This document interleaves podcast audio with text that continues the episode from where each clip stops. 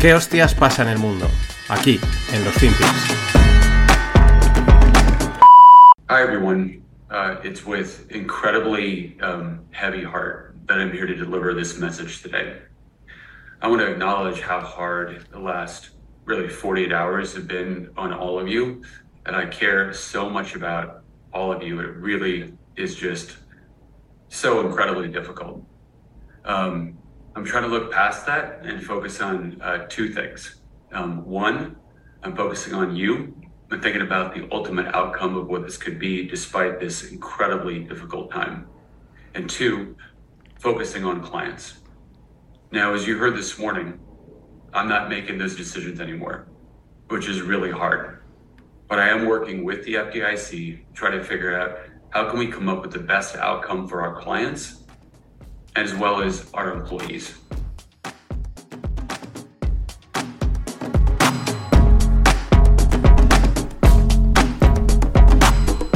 Hola, no financieros. Vamos con otra semana más. Eh, he estado lento poniendo la canción, no pasa nada. Aquí tenéis al, al ex CEO del banco de Silicon Valley Bank. Vamos a hablar todo el rato de, la movida del, fin de semana. Se iba a caer el mundo y no se ha caído, una vez más.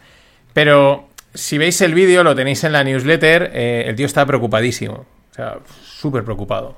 Pero, ¡buah! Qué, preocupación, ¿eh? Además es que dice... No, ha habido un momento que dice, no voy a tomar ya esas decisiones. Y lo dice, claro, con, con alivio, ¿no? Es decir, ya no soy el CEO de esto, esto se ha ido al garete y, fuera. O sea, es que no, se le ve nada. Dice, no, estoy preocupado por vosotros, por los clientes, ¿no? Ahí, pero, pero es que no cuela. O sea, el tío está. Está bien vestido, pero igual está en calzoncillos, ¿no? Porque está en su casa y se está tomando un daiquiri. No se le ve nada, nada, nada preocupado para nada, ¿no? Pero bueno, es la historia, es con lo que empezamos esta semana de FinPix y vamos a, vamos a desgranar un poquito esto de lo del Silicon Valley Bank ¿Qué movida, qué movida ha sido? That's good stuff. That's good stuff. Bueno, para empezar tenéis el, hilo de Héctor Moedano, que es, bueno, mucha gente ha escrito hilos más, menos detallados. A mí es de los que he encontrado el que más, pues quizás el, que más, el más detallado, el que más me ha gustado. Eh, para explicar la situación de Silicon Valley Bank, que es la de, la, de, pues la de otros tipos de bancos. También nos vale para entender que no todos los bancos operan de la misma manera, ¿no?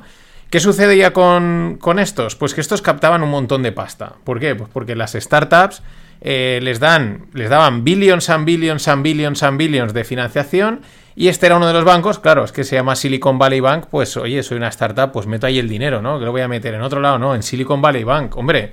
Eh, y si hubiesen eh, el banco de los bañadores, pues las, una empresa de bañadores de playa, pues metería ahí la pasta, ¿no? Entonces, eh, un montón de, sobre todo de startups, pues captaban un montón de pasta y la metían allí. ¿Qué pasa? Que el banco este tenía mucho dinero, en, mucho dinero en líquido. ¿Y qué hacía? Pues, pues lo que hacen muchos. Y lo que hace, pero digo, los grandes y los pequeños. Eh, invertirlo. O sea, comprar bonos y ese dinero que está ahí, digamos, parado. Eh, no parado porque hay un movimiento, la gente hace sus pagos y tal, pero hay una gran parte que sabes que no se va a mover en un tiempo, pues lo metían en bonos. ¿Qué sucede? que viene la subida de los tipos. Como viene la subida de los tipos, esa, esa, la valoración de esos bonos cae. Ya sabéis que cuando suben los tipos, el precio de los bonos cae, entonces, caen. Entonces, eh, si el banco había comprado, imagínate, tenía una partida de bonos de mil millones, pues de repente vale, en, en, cuentas, vale 800.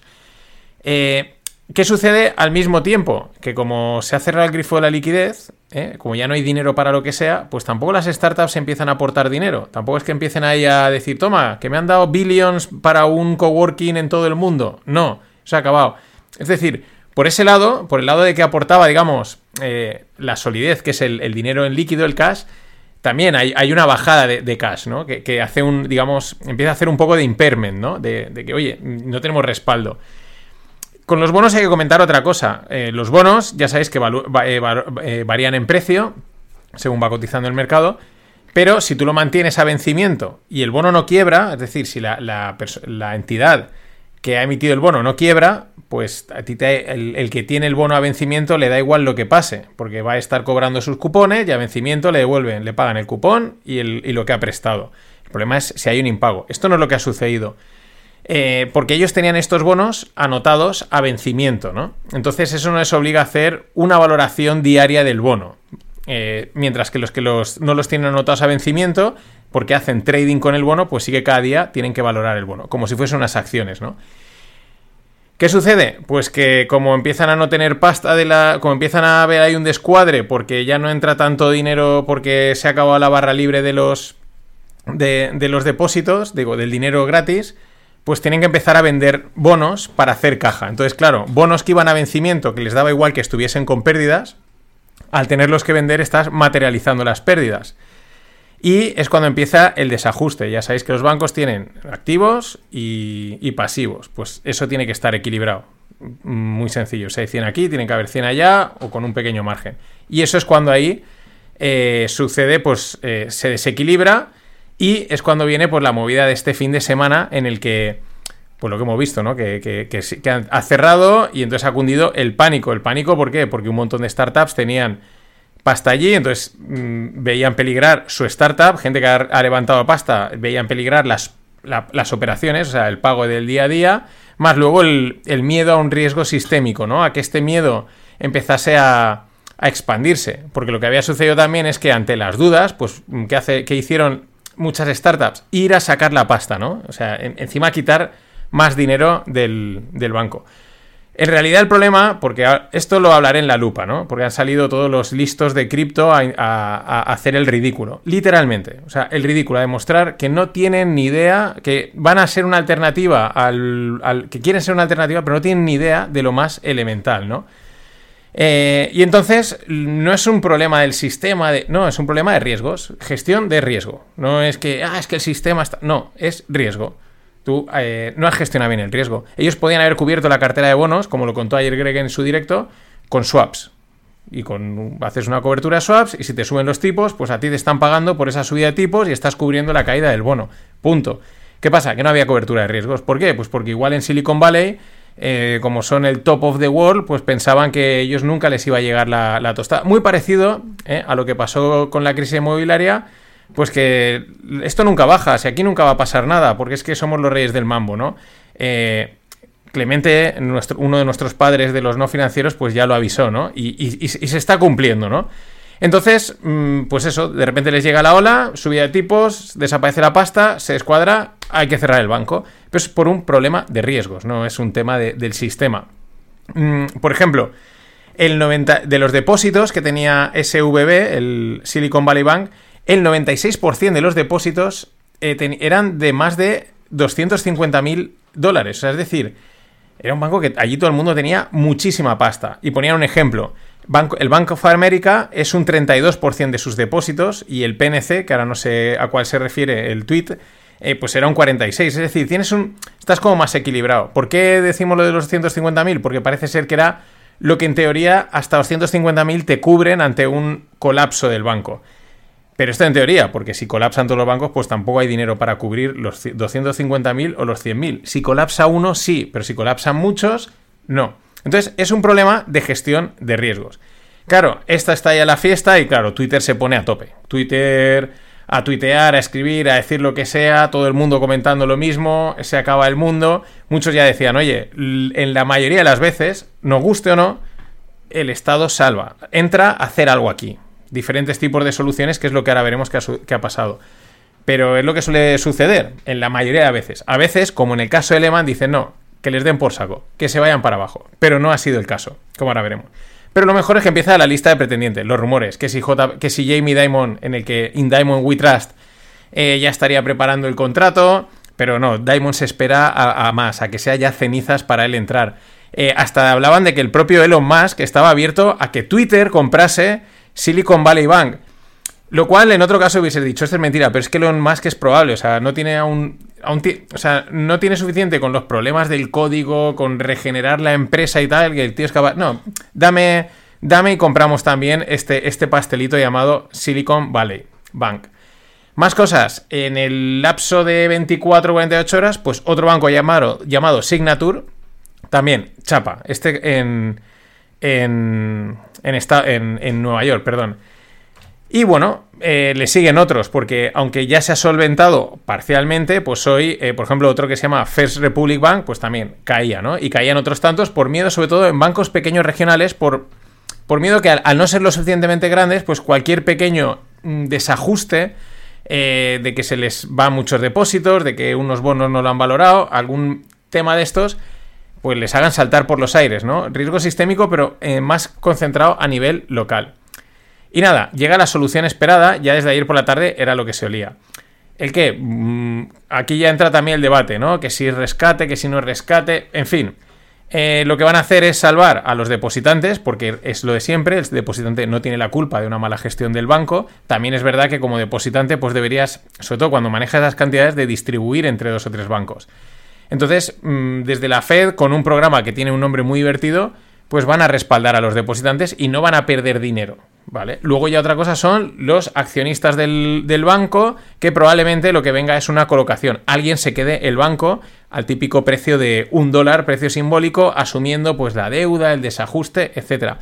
Es verdad que hay gente que comentó el balance y, y era un problema de valoración contable principalmente, porque parece ser que en cash y en líquido tiene el dinero para prácticamente cubrir todas las necesidades de los depositantes. Prácticamente, ¿vale? Habrá ahí un baile de números. O sea, es decir, era más una cuestión contable. Pero bueno, el problema es el problema y ahí está. Decía el, plan de rescate de los depositantes se llama BTFP, Bank Term Funding Program, pero lo divertido es que es, eh, casi coincide con las míticas siglas que ahora ya no se hablan, que era Buy the Fucking Deep. Eh, también, los iluminados del, del mundo del mundo de que acaban de llegar las inversiones, pues era el momento de cualquier caída, ¿eh? acordaros hace año y pico, buy the fucking deep, es una oportunidad, ¿no? Compra el mínimo. Y este se llama BTFP. Alguien en Zero Heads decían buy the fucking pivot. Bueno, es que hay que darle también jueguecito a todo esto. Entonces, por un lado van a rescatar a los depositantes mm, sin problemas, también le han abierto una ventanilla al banco para que pueda eh, coger bonos, depositarlos y le dan el valor del par. Es decir, tú invertiste el bono a 1000, ahora vale 800 y tú pones aquí el bono y yo te doy los 1000, ¿no? Y alguien, un Nick Givanovic, del que alguna vez se habla en el club, que es un ex hedge fund manager, pues molaba mucho porque decía, oye, yo me compré una moto hace 20 años a 30.000, ahora vale 5.000, os la puedo poner en ventanilla y me dais el par value. En fin, este es el juego de Twitter. Pero, por ejemplo, una de las primeras colocaciones es que el banco HSBC eh, ha comprado la rama británica del Silicon Valley Bank, pues por la típica cifra de un dólar. Entonces, esto lo que harán es que, pues lo más normal es que lo despellejen en trocitos y cada uno se quede una parte y a seguir funcionando, mm, pues bueno, eh, por lo menos evitar el pánico bancario.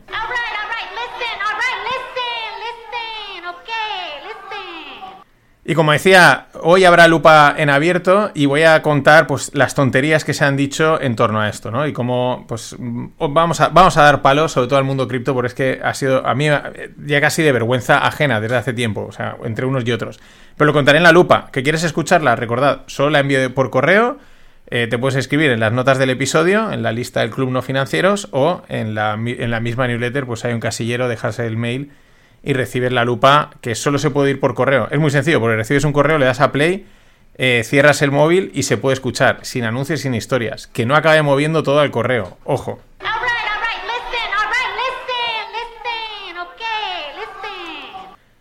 Y vamos con los efectos de segundo orden, ¿no? Eh, bueno, están cayendo, están habiendo problemas en otros bancos, por lo menos en las bolsas, porque claro, hay miedo y dicen, uy, a ver si aquí eh, no es el único banco pequeño, relativamente, eh, con problemas, ¿no? Y de repente cualquier día afloran. Es normal, ¿vale? quiero decir, es normal, tanto que peten más bancos como que ahora haya este miedo y luego acabe en nada. Esto es dentro de lo esperado y de momento todo aguanta. Efectos de segundo orden, claro, ha salido la lista de empresas que tenían una auténtica pasta metida allí. Entre ellas, por ejemplo, Roku. No sé si os acordáis que fue una de las estrellas del, de, la, de, la, de la sin razón post pandemia en las bolsas que era una empresa de, pues, que te integraba todas las, plataformas de, streaming tipo Netflix, Disney TV, etcétera, en un solo aparatito, ¿no? Y se disparó una auténtica locura. Pues que tenía 500 millones eh, solo en Silicon Valley, pero la lista de otras empresas con auténticas barbaridades de pasta dentro de su. O sea, de la cantidad de pasta que tienen, eran ya barbaridades de pasta, ¿no? No, no hablando en nuestros términos de gente a pie de calle, lo cual, eh, volvemos a lo mismo, es un tema de riesgos, tanto del propio banco como incluso de algunos de sus depositantes por no diversificar cuando tienes esos auténticos volúmenes. Me había puesto mucho a Kamala. Otro ejemplo, este es del lado de las startups, lo contaba Miguel, Miguel Carranza, que es el, fundador de Revenue Cut, ¿no? Es una startup, es un español, pero una startup allí en California y decía pues que tenía, eh, pues que les ponía en, peligro, que ellos tenían allí el dinero, trabajaban con Silicon Valley y con Silicon Valley Bank y claro, eh, pues podía ser de no poder pagar, no poder hacer nada, ¿no? Es como si tú estás en un banco y te cierran, pues ¿qué haces? No puedes pagar nada, no tienes mm, pagar a los sueldos ni, ninguna historia. Esto también empieza, eh, hila mucho con el fin del dinero gratis, ¿no? No por la parte de, de Revenue sino pues las startups que no levantan pasta. Encima ahora un banco como este genera miedo, genera riesgos y por lo tanto desconfianza. Y es una bolita que se va haciendo grande. Otros bancos, como decía, que han, pues el Fair Republic Bank, el Western Alliance, creo que es el nombre, que no lo veo muy bien. Eh, en fin, varios bancos que hoy les están gascando, algunos la verdad, hasta un 65% en bolsa. Cuando el mercado cotiza eso, mm, tampoco suele equivocarse. Tampoco es que, que te cotice una caída de un 10 o un 15, dices, bueno, vale, eh, es que continúa el miedo, pero un 60, 60 y pico por cien es que no tienen nada claro. Yo tuiteaba Lance Banky, porque todo el mundo, no, esto es el Lehman Brothers. No, esto no es el Lehman Brothers porque mm, eh, ya quisiese el CEO de Silicon Bank haber tenido un Lehman Brothers entre manos, porque, o sea, vamos, eh, lo conoceríamos. Eh, pero Lance Banky es el banco que petó en Islandia, ¿no? Y acordaos que luego, meses más tarde, em, estalló ya realmente la, burbuja o la crisis financiera del 2008.